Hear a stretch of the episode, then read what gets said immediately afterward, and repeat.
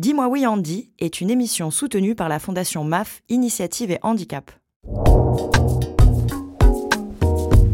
Dis-moi oui, Andy. Drague Oui. Fantasme Bah oui. Parentalité Oui. Sexe à deux ou trois, voire plus Oui. Contraception Oui. Coup d'un soir Oui aussi. Dis-moi oui, Andy. Vas-y, dis-lui oui. Rita Mitsukeuse, Rita Mitsuker, auditrice, auditeur, bonsoir. Et bienvenue dans Dis-moi oui, Andy. L'émission qui va vous parler d'amour, d'affection, de sexe, de plaisir, avec ou sans engagement, de chair, d'esprit, de coquinerie. Bref, l'émission qui va vous parler de ce thème universel qu'est la sexualité. Et si je vous dis universel, c'est que le thème concerne tout le monde. Jeune, vieux, vieille, moyen, moyenne, moche, belle. Pas ouf, mais ça va quand même. Maigre, gros, chauve, chevelu, femme, homme ou aucun des deux. C'est vraiment comme vous voulez. Deux bras, deux jambes, parfois moins, parfois pas du tout. Les gens debout, celles et ceux que la vie a forcé à rester assis. Dis-moi oui, Andy. C'est l'émission qui évoquera les sexualités sans oublier qui que ce soit, avec respect, sans tabou et sans fausse bienveillance. C'est une promesse que je vais tenter de tenir sur les 7 épisodes de cette émission. À chaque fois, deux invités face à moi, Mickaël Jérémiaz, qui dialogueront sur un sujet donné.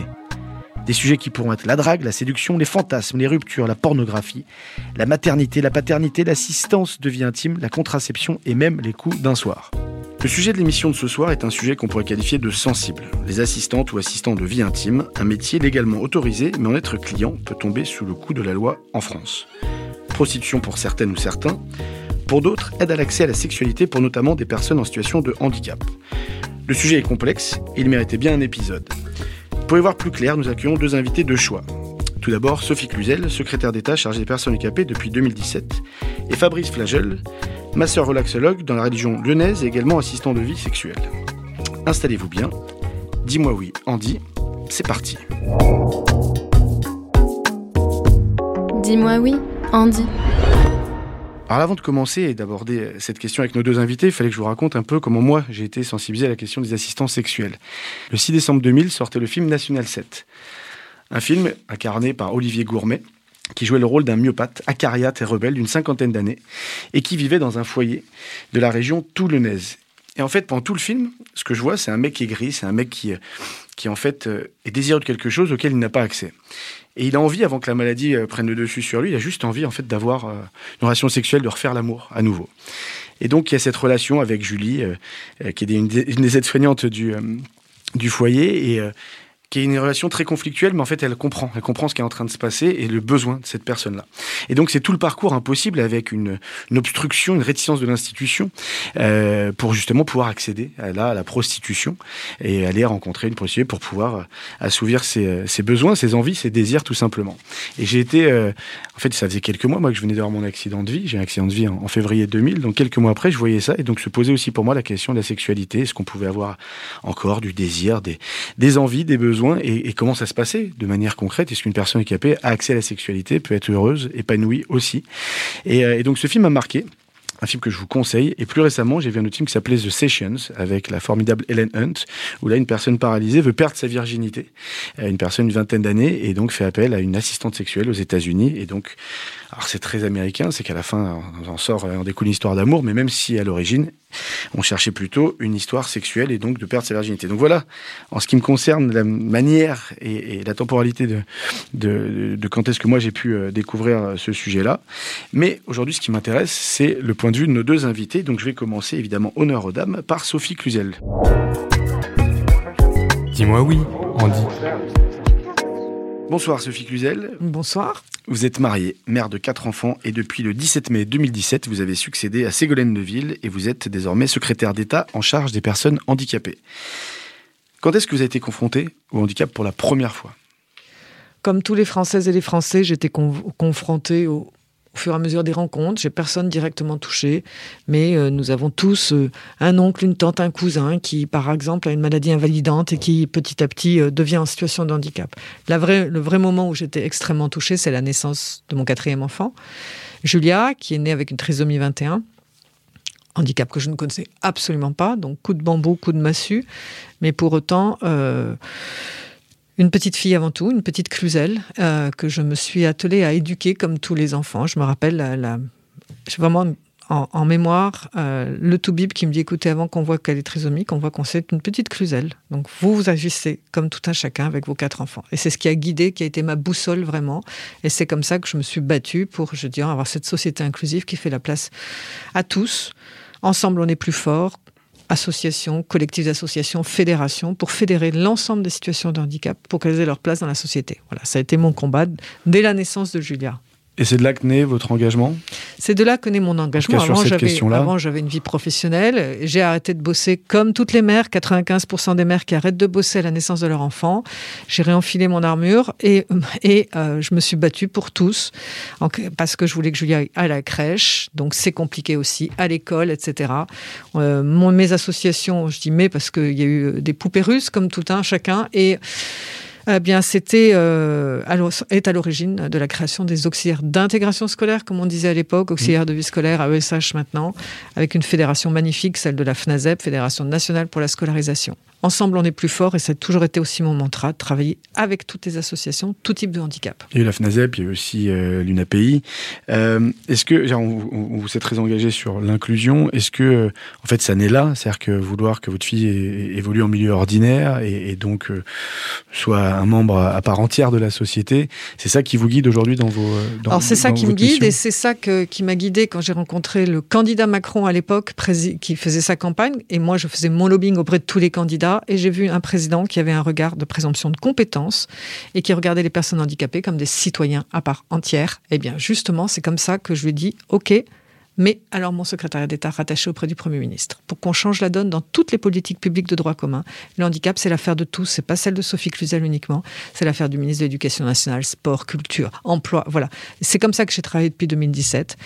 Nous avons fait cinq comités interministériels du handicap rattachés au- auprès du Premier ministre. C'est comme ça que vraiment, transversalement, on change le regard et l'engagement de tous les ministres pour faire la place aux personnes handicapées comme citoyens à part entière et non plus objet de soins, mais bien sujet de droit.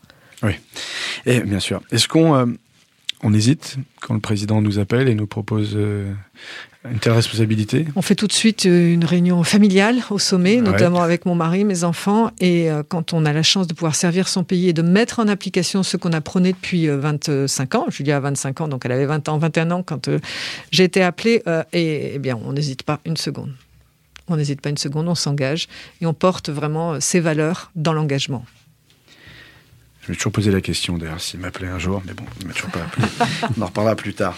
Euh, merci Sophie Cluzel. Face à vous, Fabrice Flagel. Alors Fabrice, on se connaît depuis, euh, depuis peu. Alors on s'est rencontrés aujourd'hui pour la première fois, mais on se connaît depuis, euh, depuis quelques semaines où on a participé tous les deux à, à un webinaire pour Solidays qui justement parlait de la sexualité. Sexualité avec un grand S pour les personnes valides et les personnes handicapées. Euh, vous êtes euh, depuis 30 ans maintenant ma sœur relaxologue euh, et depuis mars 2015 vous êtes accompagnant sensuel et sexuel car vous avez suivi une formation en mars 2015 euh, à La Passe. La Passe, on rappelle, l'association pour la promotion de l'accompagnement sexuel. C'est votre, c'est votre ex-femme. Voilà, qui est, vous êtes séparés depuis trois ans maintenant, qui est sexologue et qui vous a encouragé à faire cette, euh, cette formation. Vous êtes de la région lyonnaise. Alors, vous n'aimez pas euh, euh, le terme euh, ma sœur laxologue, hein, c'est pas que vous n'aimez pas, mais vous le précisez, vous parlez plutôt d'offrir une relation d'aide psychocorporelle. Voilà, tout à fait. C'est de la relation d'aide psychocorporelle, ma démarche. Et même quand ça va jusqu'à un accompagnement, pour moi, c'est la même chose. Alors ça, ça choque beaucoup de gens, je sais, parce que normalement, en tant que thérapeute, entre guillemets, il n'y a pas de passage à l'acte. Moi, j'appelle pas ça du passage à l'acte. C'est juste que la sexualité fait partie de la thérapie. Et des fois, il est indispensable d'apporter plus que juste du toucher et de la sensualité. Il y Oui, a qu'est-ce besoin- que c'est l'acte Oui, en plus, Comment qu'est-ce que c'est définir l'acte Exactement, la sexualité, ça commence à partir du moment qu'on se touche, qu'on est en contact et qu'il y a, l'énergie sexuelle qui circule. Comment on arrive, à- alors pas depuis, pas depuis 2015, même depuis 30 ans, qu'est-ce qui fait dans un parcours de vie d'homme Mhm. ou de femme on, on fait ça, on fait ce Oui, alors je, je raconte toujours cette petite anecdote quand j'étais enfant, euh, qu'on me demandait ce que je voulais faire plus tard. Moi, je disais, je veux faire l'amour comme métier. Voilà, donc ça a dû me toucher, certainement. J'avais quelque chose en moi. J'ai arrêté de le dire à l'adolescence parce qu'on s'est foutu, on se foutait de moi, mais c'est resté en moi. Et quand j'ai découvert relation, cette technique de relaxation et de toucher euh, par l'école du toucher justement de Jean-Louis Abrassard, qui pourtant n'aborde pas tant que ça la sexualité à ce moment-là, mais j'ai tout de suite vu qu'en touchant les gens, on touchait l'énergie sexuelle et qu'il se passait des choses. Et que ça avait un impact déjà sur moi, parce que moi, je me rendais compte que j'avais besoin de bien écouter mon corps. Je pratique la méditation depuis 30 ans. Et je me rends compte que le fait de toucher mon corps, d'être à l'écoute de mon corps et de ma sensualité, ça m'a aidé à dépasser toutes les épreuves que j'ai pu rencontrer dans ma vie. Et je pense que c'est pour tout être humain pareil. Notre sexualité, enfin, c'est d'ailleurs l'OMS parle de la santé et de la santé sexuelle. On ne peut pas être en bonne santé si on n'a pas une santé sexuelle épanouie. C'est un enjeu de santé publique. Et chacun à son, à son niveau, parce qu'il y a des gens qui ont besoin de faire l'amour tous les jours, d'autres une fois par an. C'est, on est tous différents. Mais en tout cas, on a besoin d'être en accord avec sa propre sexualité. Mais il n'y a pas de solution qui existe aujourd'hui pour euh, chacun et chacune. Alors, avant de passer à la deuxième partie de l'émission, nous allons faire une petite pause musicale. Et le titre que nous allons écouter a été choisi par Madame la Secrétaire d'État.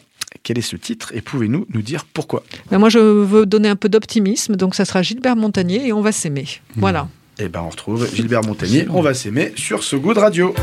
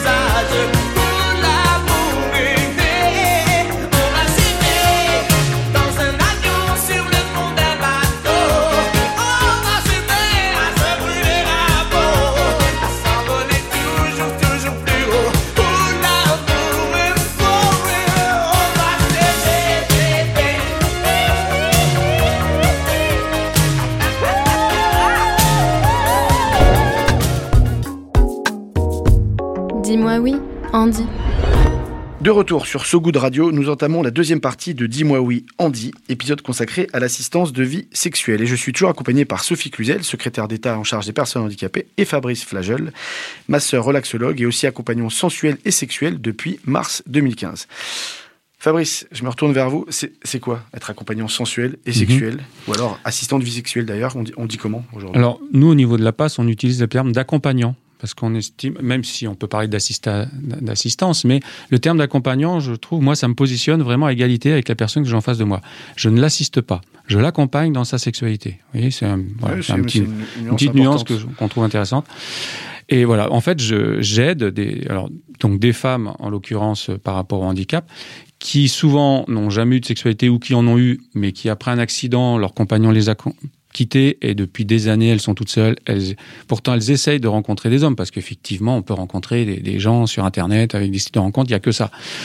Mais il faut voir ce qu'on rencontre, quoi. J'ai eu des, histoires, enfin, elles me racontent ce que- ce qu'elles rencontrent, justement, des hommes qui viennent les voir et qui viennent profiter d'elles complètement et qui ne sont pas du tout dans un rapport pour chercher à leur donner du plaisir et leur faire vivre un moment de sensualité et, et- et de partage. C'est pas ça qu'elles qu'elles rencontrent. Mais vous soulevez un point important. Vous dites vous accompagnez des femmes et qui souvent se retrouvent seules Mm. après un accident de la vie. Mm. Euh, Sophie Cluzel, moi je l'ai, vécu sur le terrain en étant moi-même handicapé, vivant en centre d'éducation pendant quasiment un an et voyant que 95% des, des femmes qui arrivent en couple repartent seules, alors que 80% des hommes handicapés qui arrivent en couple repartent en couple. Et euh, et, et, et donc, moi, l'impression que j'ai quand j'en- j'entends Fabrice, c'est que donc 95% de vos clients ou patients, je ne sais pas d'ailleurs comment vous les appelez, ce sont des femmes, j'imagine. Oui, oui. oui. Enfin, pour moi, personnellement, après, mes collègues, elles s'occupent d'hommes. hein. D'ailleurs, euh, il y a beaucoup plus de demandes masculines que féminines parce que euh, dans notre société, les femmes ont encore un peu de mal à faire cette démarche. hein. Quand j'en discute avec elles, c'est un parcours du combattant déjà pour l'assumer, pour le, euh, pour le revendiquer parce que bah, on Oui, mais pas. pourtant, la prostitution masculine, euh, féminine, pardon, Oui. est beaucoup plus accessible pour un homme, quand bien même en situation Oui. de handicap, que l'inverse. Tout à fait. Il y a beaucoup moins d'hommes prostitués que de femmes prostituées. prostituées. Tout à Et fait. la demande, a priori, elle est beaucoup plus importante de la part de femmes en situation de handicap que d'hommes en situation de Non, handicap. non, non, non. La demande est beaucoup plus d'hommes Ouais. quand même. hein. Simplement, moi, comme je m'occupe que des femmes, je peux parler plus des femmes qui font cette Oui, oui, demande. vous, à titre personnel, Voilà. mais avec vos Mais collègues. au niveau de l'association, non, la demande elle est à 90% d'hommes, hein, de toute façon. Euh, parce que entre dans notre société, peut-être que c'est plus, euh, on accepte plus facilement l'idée qu'un homme aille voir une travailleuse du sexe, alors qu'une femme qui va voir un travailleur du sexe, c'est encore quelque chose de beaucoup plus tabou et c'est encore plus difficile à franchir. Donc c'est une étape encore. D'ailleurs, toutes les femmes que j'ai accompagnées, eh ben, ça a été compliqué pour aller jusqu'au bout de la démarche, hein, parce que dès qu'elles en parlaient autour d'elles, mais t'es complètement folle, euh, c'est pas possible, t'as pas besoin de ça. Mais oui, mais si, des fois, on n'a pas le choix. Et vous êtes combien?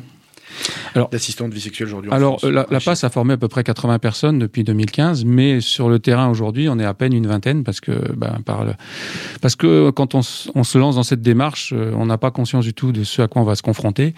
Et il y en a beaucoup qui abandonnent par, parce que émotionnellement, c'est quand même assez lourd, assez fort. Il faut vraiment être costaud. J'ai moi-même failli arrêter, hein, j'avoue, parce que je je m'attendais pas à rencontrer une telle détresse. Et c'est ça, en fait, la difficulté de la démarche, c'est d'être dans l'intimité de quelqu'un et dans sa détresse, eh ben, faut être solide, il faut vraiment être bien structuré et pouvoir y répondre sans faire de. Voilà, en plus, il faut être capable d'apporter plus de positif que de négatif.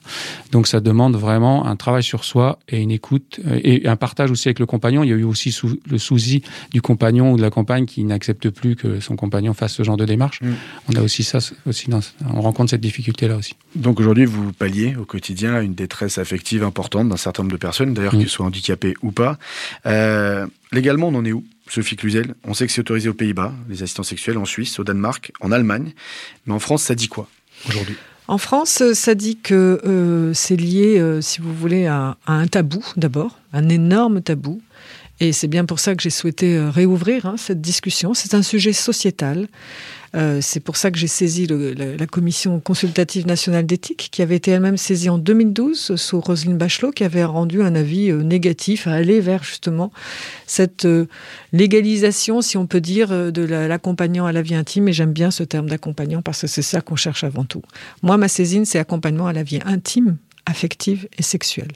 Parce que vous l'avez très bien dit, il y a une détresse avant tout intime, affective, et surtout, et vous le dites très bien euh, sur l'accompagnement des femmes que vous voyez, c'est une méconnaissance totale pour beaucoup de femmes en situation de handicap, qui ont peut-être, alors c'est peut-être variable selon si on est handicapé de naissance ou si ça survient au cours de, la vie, mais une méconnaissance en tout cas pour celles qui sont euh, dans des handicaps euh, auquel on n'estime pas encore la santé sexuelle, parce qu'on parle beaucoup de handicap moteur, mais très peu de handicap psychique ou de déficience intellectuelle. Et moi, je veux travailler sur toutes les situations de handicap Oui, parce qui qu'on ont parle une souvent mécon- du handicap moteur. Exactement. Et, on ne pense pas, et là, il y a des enjeux justement aussi de protection, de de consentement. autour protection, du mais surtout de connaissance de son propre corps. Ouais. C'est pour ça que, de toute façon, quoi qu'il se passe, ça va faire faire un bond en avant colossal dans les établissements médico-sociaux pour travailler sur l'intimité de la vie, que ce soit personne handicapée ou personne âgée. Attention, parce que là aussi, il y a un déni Tout complet pour les personnes âgées d'avoir une vie intime affective et sexuelle. Les personnes âgées, c'est des anges. hein. Elles n'ont plus de vie sexuelle Mhm. aux yeux Et de, pourtant, tout, si de on tout va un dans- chacun. Dans les EHPAD et qu'on écoute un peu Voilà. ce qui s'y passe, Donc, euh, pour moi, c'est un enjeu de société. Et c'est pour ça qu'il faut réouvrir complètement ce débat. J'attends pour euh, voilà les- le résultat de, de la saisine. Et puis, nous travaillerons là-dessus. Moi, je veux aller beaucoup plus loin. On a fait un benchmark hein, des pays européens, ceux qui existent déjà. Là où c'est vrai que les enjeux de prostitution ont été levés dans les sociétés, c'est beaucoup plus facile d'accéder à ça. Moi, il ne s'agit pas de travailler sur de la prostitution, il s'agit de sécuriser. Parce que ça existe dans les établissements. Et aujourd'hui, les directeurs et directrices d'établissements médico-sociaux sont en danger, sont en grande difficulté. Ils n'arrivent pas à avoir la réponse adéquate à cette demande, à cette détresse parfois intime de vie affective et sexuelle. Donc il faut qu'on aille jusqu'au bout et qu'on réouvre cela, en en faire un vrai débat. Parce qu'il faut trouver une solution. Fabrice Hmm Flagel, aujourd'hui, c'est un prostitué. C'est-à-dire que lui, il a le droit de faire ce qu'il fait, mais Hmm par contre, ses clients ou ses clientes Patiente, oui. sont hors la loi. Bien Alors, euh, j'imagine qu'il y a rarement ou jamais eu. Il y aura Oui, on, aimerait bien d'ailleurs, à la limite, Oui, qu'on nous attaque parce que ça ferait le pourrait- buzz et on pourra en parler. Mais bon, ça n'arrivera pas Donc, il forcément. n'y a pas de statut qui protège les thérapeutes, puisque c'est une forme de thérapie, en tout cas cet accompagnement, et, et- et qui protège bien évidemment les, les- les clients. Oui, et puis il y a aussi un sujet, il faut, il faut qu'on aille jusqu'au bout, c'est-à-dire qu'on ait une vraie formation reconnue qualifiante, hein, qui soit ouverte, moi je souhaiterais qu'elle soit ouverte à des personnes qui sont déjà dans la notion de care, au sens très large du Mm. terme, Mm. hein, c'est-à-dire tout ce qui est éducateur, rééducateur, psychothérapeute, tout ce, que, tout ce qui déjà, on, on a un socle d'intérêt pour l'accompagnement et d'intérêt pour la personne en tant que personne dans son intégrité et non pas comme handicapé. Excusez-moi, Mm. mais c'est les termes qu'on emploie encore. Donc moi, ça sera très intéressant. Ça va faire monter tout le monde en qualification. Et puis on va voir comment on travaille ensuite. Est-ce qu'on fait une expérimentation ou pas? Tout est ouvert. hein. Mais ce qui m'importe, et vous l'avez très bien dit, c'est que l'OMS reconnaît une santé sexuelle pour toutes les personnes, quelles qu'elles soient, en- quelles qu'elles soient, en situation de handicap ou pas. Et donc moi, de toute façon, je travaille sur une feuille de route globale. C'est pour ça qu'on met en place des centres de, de ressources de vie intime, affectée, affective et sexuelle, un par région qu'on déploie pour d'abord trouver où sont les solutions d'information si indispensables. Imaginez-vous par exemple que des femmes en situation de handicap en établissement adulte n'ont jamais eu de visite gynécologique. Elles ne connaissent rien de leur corps. Elles ne connaissent pas comment fonctionne leur C'est corps. aussi un vrai sujet. C'est un vrai sujet. C'est pour ça que je développe aussi les services handigynéco en- avec des femmes, des sages-femmes qui ont pris ça vraiment comme un sujet de société et qui commencent à tourner dans les établissements Et puis avec des formations spécifiques auprès des soignants, parce qu'on oublie que même un corps accidenté, même un corps paralysé, doit être traité avec autant, voire beaucoup plus de, de, de, de- de prudence et d'attention euh, que, que Mais il est personne- souvent traité comme un corps de soins, c'est tout. Et Ouais. non pas du tout comme un corps. Mais comme un corps de soins abîmé, des fois Mm. euh, qui a une perte de sensibilité, et, Exactement. et- et on a de nombreux témoignages de, de, de femmes notamment, euh, mais d'hommes aussi, hein, mais de femmes qui se retrouvent d'ailleurs maltraitées, qui refusent. Il y a un phénomène d'autocensure qui ne veut pas être confronté justement au, au médecin qui ne va pas prendre en considération cette, fait. voilà, cette spécificité. Un- mais c'est un sujet effectivement très large. Euh, donc c'est en février 2020 qu'il y a eu cette, euh, cette saisine. Voilà, en février CNE. 2020, bon, il y a eu la crise sanitaire euh, qui Mm. a un peu retardé euh, le, ce- le Conseil, qui était très axé sur les, les, les avis scientifiques pour la crise sanitaire, mais moi, je, je n'en démords pas et je veux vraiment qu'on l'aborde. Et on qu'on l'aborde sereinement, qu'on l'aborde sereinement dans toutes ses facettes. Donc, je travaille avec mes collègues du gouvernement aussi, hein, parce qu'il nous faut entendre aussi tous les arguments, les contre-arguments. C'est un sujet tabou qui bouleverse tout notre notre relation à l'autre, notre relation à cette euh, vie intime, affective et sexuelle. Alors beaucoup agitent la, la notion de droit, mais au-delà du droit, c'est euh, comment après on va le déployer, comment on va accompagner les personnes. Et moi j'aime beaucoup, je le redis, ce terme de accompagnement à la vie intime, affective et sexuelle. Oui, la question du droit revient souvent quand on Ouais, parle de droit à la sûr. parentalité, le droit à la sexualité. Est-ce que c'est vraiment un droit Est-ce que c'est un besoin? Bon, en tout cas, on a, on a beaucoup de travail euh, Mm. là-dessus. Vous ne serez pas toute seule, en tout cas. Euh, Fabrice, cas, je nous, on sais, est là. la passe, ils sont là. non, et- puis, on le Conseil national consultatif des personnes handicapées va s'en emparer aussi. Voilà, je veux qu'on puisse débattre, mais sereinement. Mais c'est un des derniers grands tabous hein, autour Oui. de la, la question du, du handicap. Handicap, hein, c'est euh, c'est la sexualité euh, qui euh, des personnes handicapées on, on interdit en fait. Mais globalement, c'est-à-dire c'est pas spécifique aux personnes handicapées. La sexualité, c'est encore un, un grand tabou dans notre société un peu judéo-chrétienne où voilà les débats sur la prostitution euh, masculine, féminine, maintenant sur les assistants sexuels. Il y y y a un travail collectif à mener, et, évidemment au niveau du législateur, mais, aussi au niveau de la société, nous, les Mais C'est associations, surtout que je pense qu'il faut donner la parole aux personnes elles-mêmes les concernées. concernées. Tout Mais à ça, fait. en, ça, en de manière étant, générale. en étant exactement, mais surtout sur ce sujet, et Mm. pas qu'il y ait des écrans permanents euh, qui, qui pensent à la place des autres et, et qui réagissent à la place des autres. Ce sera qui sera important. Quand Et nous, on voit nous. au niveau de la passe les témoignages de parents, des femmes, des mamans qui nous appellent en disant je suis obligé de masturber mon, mon fils parce que sinon Ouais. il est agressif. Enfin, c'est quand même hallucinant d'en arriver là. Quoi. pas Moi, je isolé, savais pas que ça existait, ça. entendues. J'ai fait 20 découvert ans, ça. moi, que j'entends des bien sûr qu'il y a de la ça. Maltraitance des propres personnes, il y a, il y a toute euh, une éducation à faire. Et donc c'est bien ça l'intérêt des centres de ressources hein, qu'on déploie pour donner à connaissance, pour expliquer comment ça fonctionne. Et puis il y a aussi euh, la place aux associations qui s'en sont emparées depuis longtemps, hein, qui ont développé justement des, des, euh, des- des outils spécifiques euh, de- d'information, de formation. Mais il nous faut penser tout type de handicap, très important. Bien sûr. Alors avant de passer à la troisième et dernière partie de l'émission, nous allons faire une nouvelle pause musicale. Et cette fois-ci, c'est à Fabrice Flagel de passer derrière la platine. Vous avez choisi d'écouter quoi et pourquoi Fabrice? Alors c'est Enya, c'est de la musique de relaxation que, que j'adore particulièrement, que je- j'écoute depuis au moins 20 ans. Et je m'en lasse pas. Il y a une énergie dans cette musique qui me porte complètement. Et quand je suis dans mon massage, dans, dans mon toucher, ça, je me sens euh, vraiment relié. Bon, bah on se retrouve donc après Enya sur So Good Radio. Who can say where the road goes, where the day flows? Only time. And who can say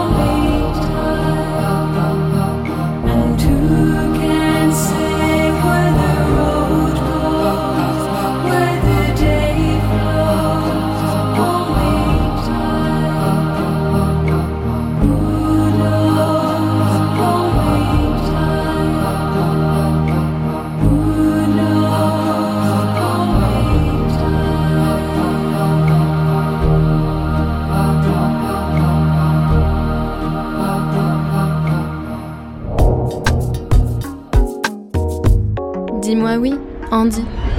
De retour sur So Good Radio, troisième et dernière partie de cet épisode de Dis-moi oui, Andy, consacré à la question des assistants de vie intime. Sont toujours face à moi Sophie Cluzel, secrétaire d'État chargée des personnes handicapées, et Fabrice Flagel, assistant de vie sensuelle et sexuelle. Avant cette pause musicale, nous évoquions la saisine de Sophie Cluzel auprès du CCNE, Comité consultatif national éthique, à propos du recours à l'assistance de vie intime et ou sexuelle pour les personnes en situation de handicap.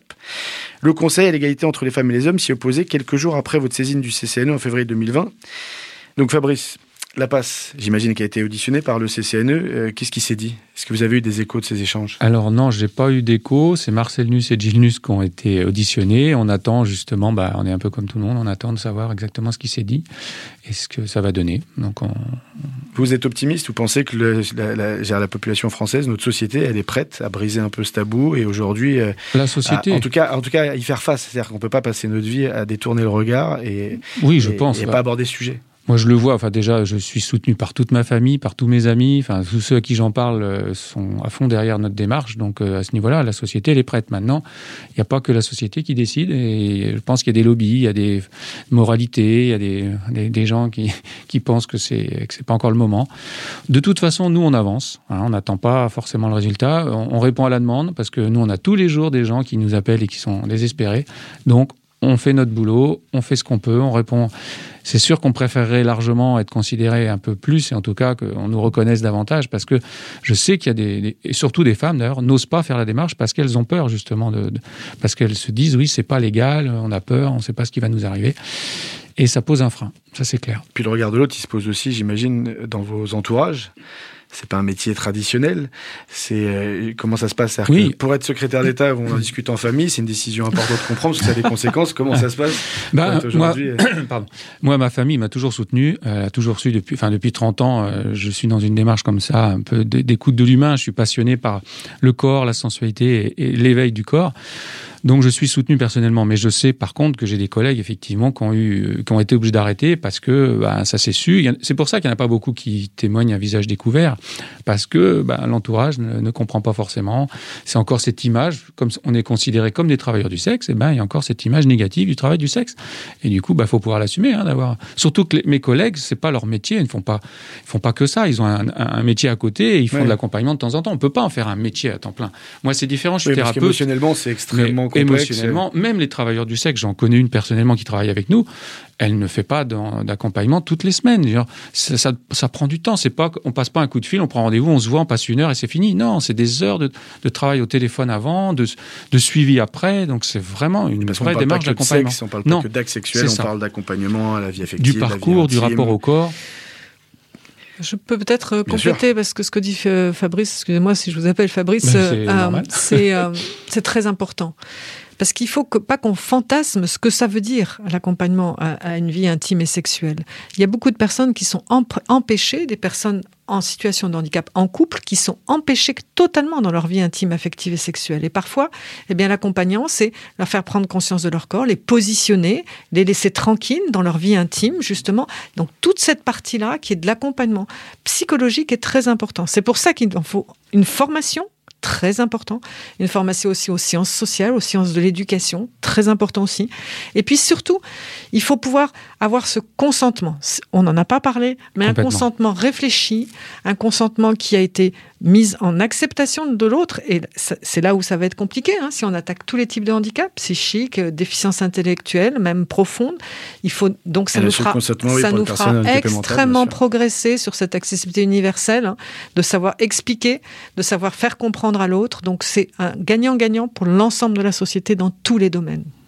Vous avez tout à fait raison. hein. Est-ce que ça ferait pas un bon thème pour la prochaine campagne des présidentielles? J'ai à un moment abordé la question, euh, quand on parle de handicap, on parle de, on parle de plein de sujets, de plein de sujets qui reviennent. Et la question du droit, évidemment, est un sujet essentiel, mais on, on l'a jamais abordé. On l'a jamais abordé euh, publiquement ce, Mm. ce sujet-là. Est-ce que ce serait pas un, un sujet un peu intéressant aussi qui nous, qui nous, voilà, qui nous permettrait aussi un peu de nous évader, qu'on parle un peu moins d'insécurité, d'immigration, de ces sujets qui reviennent souvent au moment des élections et qui plus est présidentielles? Est-ce que c'est pas le moment de le porter? On est en Mais bien 2021, sûr, mais euh, de bien le porter sûr. plus que jamais. Mais moi, Sachant je- que ça ne concerne je- pas que les personnes handicapées. En Ouais. l'occurrence, la question de la sexualité et des assistants sexuels, Fabrice en est, en est l'exemple, c'est que depuis 2015 qui est des personnes handicapées. Moi, je pense que c'est un vrai sujet de, de pleine citoyenneté, c'est-à-dire d'accès de tous à tout.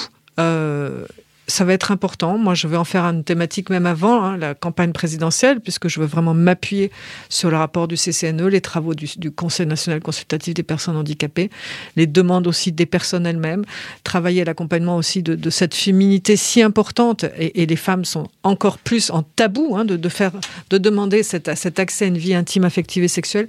Donc, nous allons énormément le travailler toute cet automne.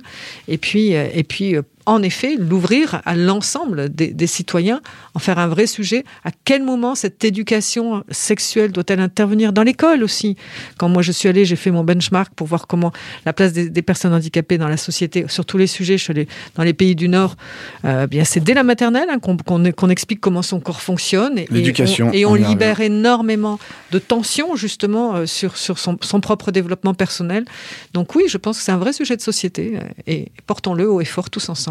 Eh ben, on sera au moins trois. Euh, On est beaucoup plus que ça. et je sais qu'on est beaucoup plus. Dis-moi oui, Andy.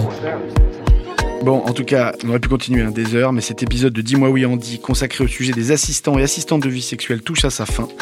J'espère qu'on a pu vous permettre d'y voir un peu plus clair, déguiser vos arguments si un jour vous êtes amené à débattre de ce thème de l'assistance de vie intime et sexuelle. Merci à vous, Sophie Cluzel, d'avoir pu vous libérer Merci. dans votre emploi du temps de ministre. et d'ailleurs, la politique, après les prochaines présidentielles, on continue. Engagement fort euh, de tous les instants. J'ai encore vraiment, vraiment beaucoup de choses à faire d'ici la fin euh, de ce quinquennat et donc euh, je m'y attelle avant tout. On verra plus tard. Très bien. Et merci à vous, Fabrice Flagel, d'avoir fait le déplacement depuis Lyon pour prendre part à ce Dis-moi oui, Andy. J'espère qu'on a pu contribuer à mieux expliquer votre démarche et ainsi la faire comprendre. Quant à moi, je vous donne rendez-vous le premier vendredi du mois prochain à 20h sur ce goût de radio pour un nouvel plus de Dis-moi oui, Andy. N'oubliez pas, et on ne le répétera jamais assez, que selon l'Organisation mondiale de la santé, l'OMS, la santé sexuelle est une composante de la santé, du bien-être et de la qualité de vie. En attendant de se retrouver, on se laisse, on se laisse pardon, sur Cream de Prince sur ce goût de radio. Calmez-vous bien, profitez bien de votre vendredi soir et à très bientôt sur So Good Radio.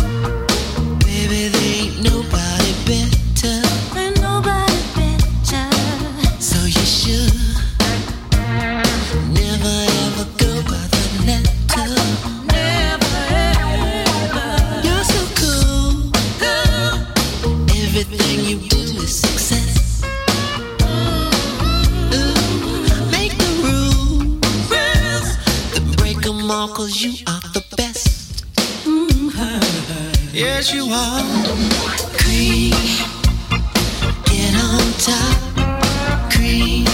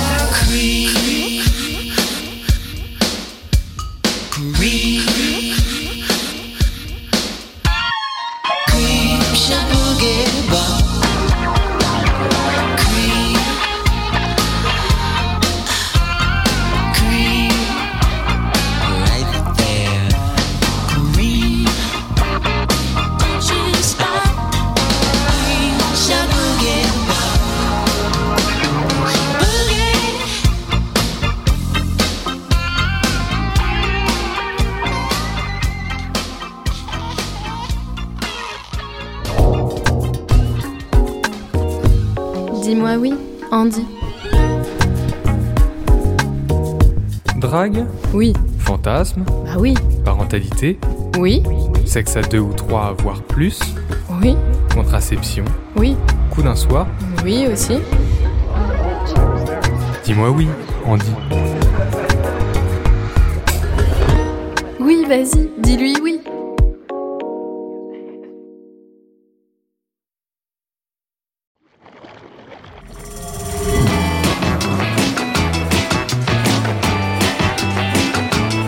Impactante.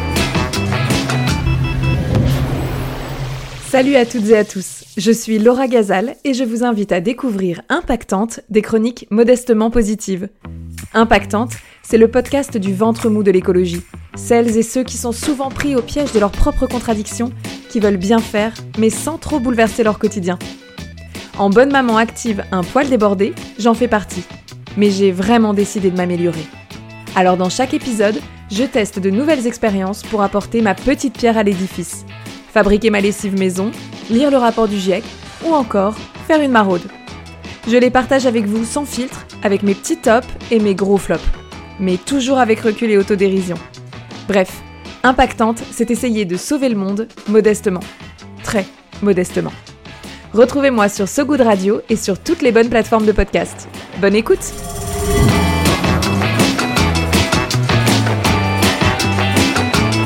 Impactante.